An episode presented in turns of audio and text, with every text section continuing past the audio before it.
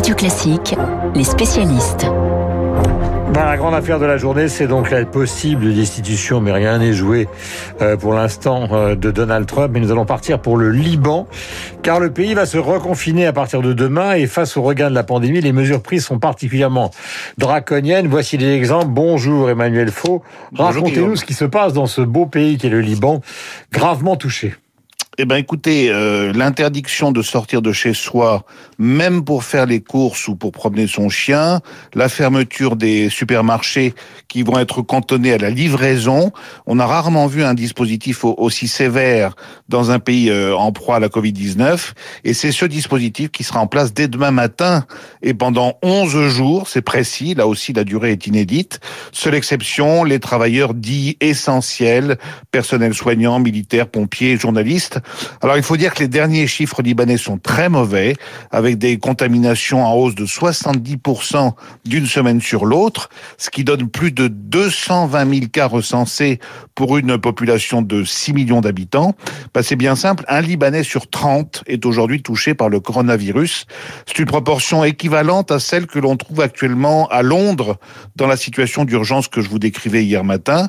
Dans ce contexte, les frontières terrestres, aériennes et maritimes du Liban vont rester fermés jusqu'au 25 janvier au moins, et seuls quelques avions en provenance de l'étranger pourront se poser sur l'aéroport de Beyrouth.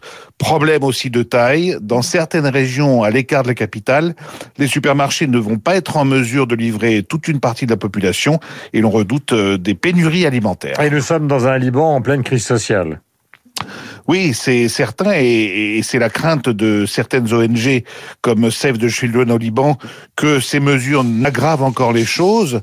Euh, L'ONG qui s'inquiète par exemple du sort des familles les plus pauvres et de leurs enfants qui vont être livrés à eux-mêmes dans le huis clos du confinement très strict, surtout en l'absence de toute aide des pouvoirs publics. Or, euh, la crise sanitaire est venue se greffer sur un tissu social déjà très déchiré, euh, faute de gouvernement pendant des mois et pendant que les partis libanais se disputaient des portefeuilles ministériels comme dans une cour de récréation, eh bien la misère sociale n'a fait que gagner du terrain. Des entreprises ont mis la clé sous la porte et des milliers de foyers ont perdu tous leurs revenus. La double explosion dans le port de Beyrouth le 4 août dernier, on s'en souvient, a dynamité toute une partie de l'activité économique du pays et la situation politique reste désespérément bloquée. Songez que Saad Hariri, qui avait démissionné de son poste de Premier ministre à l'automne 2019 face aux manifestations euh, massives contre la corruption, est revenu, si j'ose dire, aux affaires. Le président libanais Michel Aoun l'a chargé de former un nouveau gouvernement fin octobre. Nous sommes trois mois plus tard. Il n'a toujours pas été investi. Il n'est toujours pas en mesure de gouverner.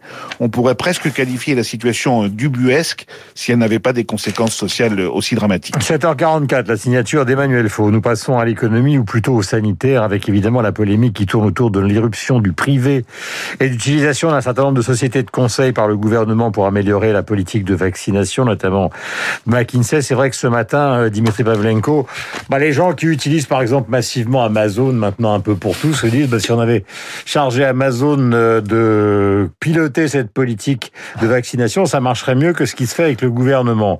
N'exagérons pas, mais c'est un sujet de réflexion. Oui, oui, c'est un peu extrême et on a un exemple aussi hier avec euh, la polémique entourant le recours à Doctolib et aux plateformes de prise de rendez-vous médical, Doctolib, euh, Maya, Keldoc, pendant la prise de rendez-vous pour la, vaccination. Alors, tweet de Jean-Luc Mélenchon qui s'effare que on, donne au privé des choses que la puissance publique devrait savoir faire. Bah oui, mais le problème c'est qu'elle ne sait pas le faire. L'assurance maladie n'a pas de système de prise de, de rendez-vous. On a, on a dit, mais tiens, mais tous anti-Covid, on pourrait pas prendre rendez-vous dans l'application. Ah oui, sauf qu'on avait dit, il faut surtout pas que tous anti-Covid ait accès aux données personnelles. Or, si on peut prendre rendez-vous, forcément, on livre des données personnelles.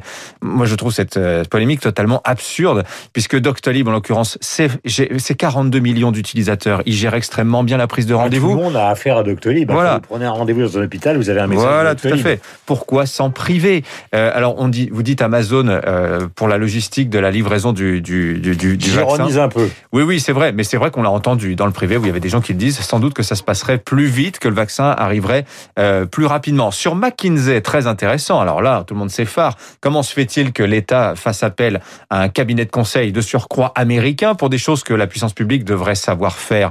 Mais vous savez, même dans une entreprise d'ailleurs, hein, quand on a recours à un cabinet de conseil extérieur, c'est souvent assez mal vécu par les collaborateurs.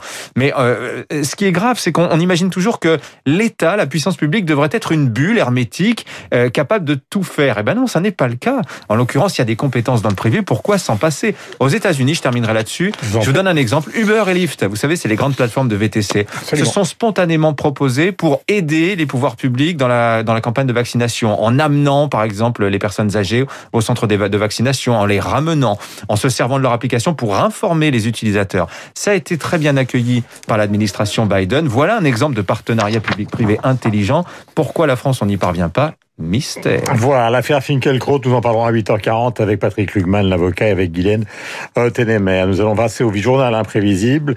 Destitution demandée semaine après les violences du Capitole. Voici